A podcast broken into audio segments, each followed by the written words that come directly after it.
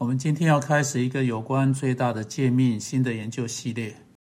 在看着这两条最大的诫命时，我的关切是，我们在一开始就先来了解一个特定的事情。当耶稣说到最大的诫命时，他说这两条不是一条，不是三条，而是两条。让我来读在马太福音第二十二章那个段落，我们从第三十四节开始，好知道上下文。法利赛人听见耶稣堵住了撒都该人的口，他们就聚集。那中有一个人是律法师，意思不是我们今天所想到的律师，而是一个精通旧约律法的人。他是一个宗教界人士，不是一个法律界人士。一个律法师要试探耶稣，就问他问题，非常尖锐的神学问题。他问夫子：律法上的诫命哪一条是最大的呢？他希望耶稣会把十诫中的一条放在其他九条之上，他就可以试着抓到耶稣的把柄，问他说：“你的根据是什么呢？”啊，等等，他就可以指控耶稣没有把某条诫命跟其他诫命的重要性相提并论。因此，他问律法上的诫命哪一条是最大的呢？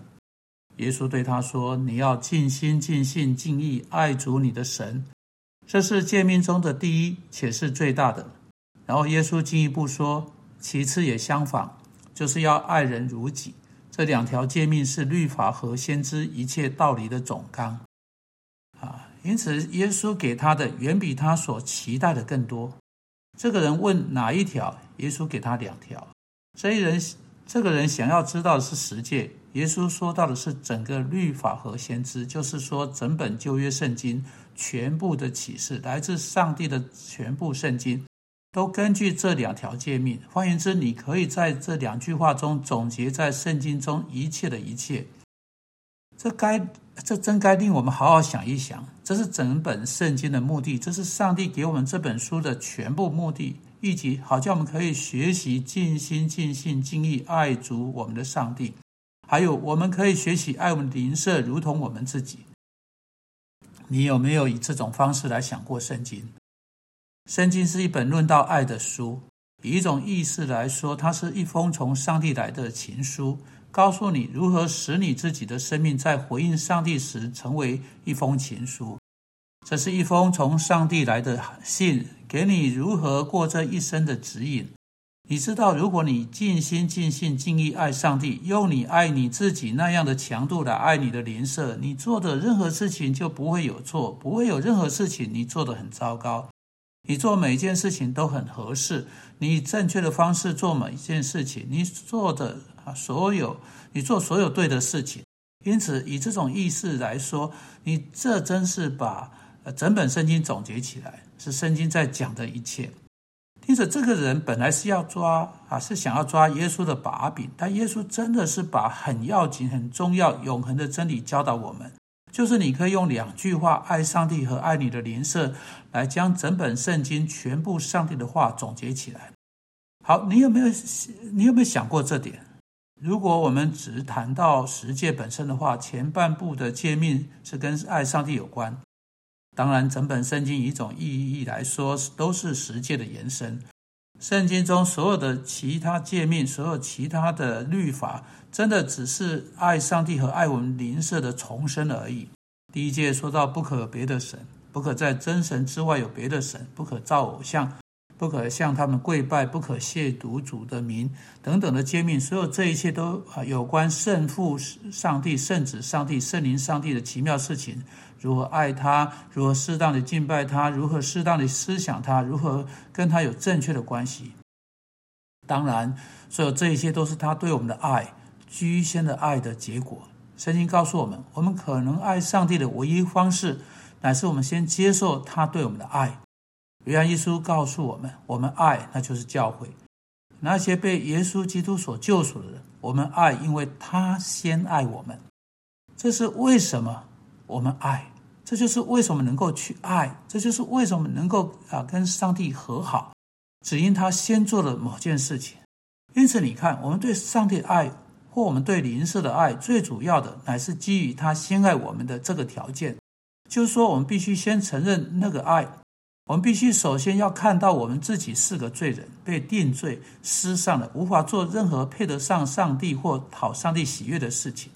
还有，上帝爱我们，像他在罗马书中说的，尽管我们是无助的、软弱的；像他在罗马书中说的，尽管我们是仇敌，他仍然爱我们，差他的独生子为我们而死，如同在圣经中说的，上帝爱世人，甚至将他的独生子赐给他们。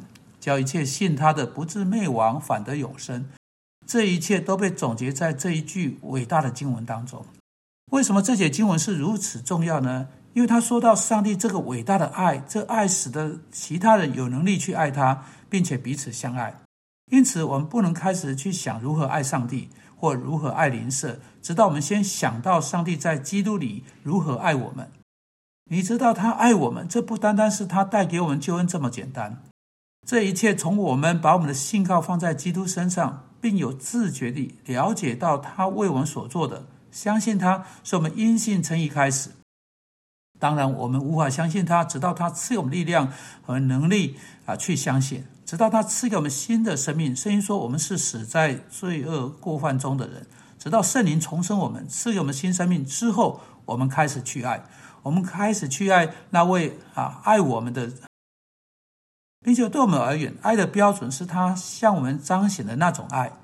你知道，在整本圣经中，耶稣基督是爱的标准，因为他是照着这十条诫命活着的这一位，他是唯一守住律法的一位，他是唯一遵行上帝旨意的一位，他是来向我们彰显爱是怎么一回事的这一位。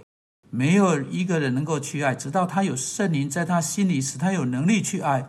直到那时，在他生命中，他才有耶稣基督对这些诫命是什么意思清楚，在他面前设立一个榜样的图画，作为他爱的榜样的爱的榜样。因此，我们在这里说到的是基督徒，这也是耶稣在这里说到的。当他说这是一个人如何去爱，他知道唯有那些被救赎得重生，有他自己的榜样在心中的人，才有可能学习去爱。啊，主耶稣说：“你们要彼此相爱，像我爱你们一样。”因此，我们对上帝的爱乃是根据他对我们的爱；我们对邻舍的爱乃是根据上帝对我们的爱。如果你不知道耶稣基督的爱，如果你从未信靠他做你的救主，直到你来到这一点，我们在这系列中对这两条最大的诫命所要呃所有要说的都不是给你的。因此，我们今天必须从这里开始，先对你说到有关你的救恩。如果你是罪人，你知道你的罪从未得到赦免，并且从未认清真正的爱是怎么一回事。他的意思是，耶稣基督来代替有罪愆的罪人死在十字架上，担当他们的罪应得到的上帝的愤怒、刑罚和惩罚，使你经由信靠他，罪可以得到赦免，不至灭亡，反得永生。如果你首先看你自己是一个罪人，今天上帝经由他的话向你说话。他经由这个信息，经由这些话感动你的心，使你信靠耶稣基督，依靠他在那个十字架上为你所做的，你也会得救。之后，基督的爱必充满你的心，使你使你有能力跟随他。主啊，今天我们奉基督的名为许多的人求这件事情。阿门。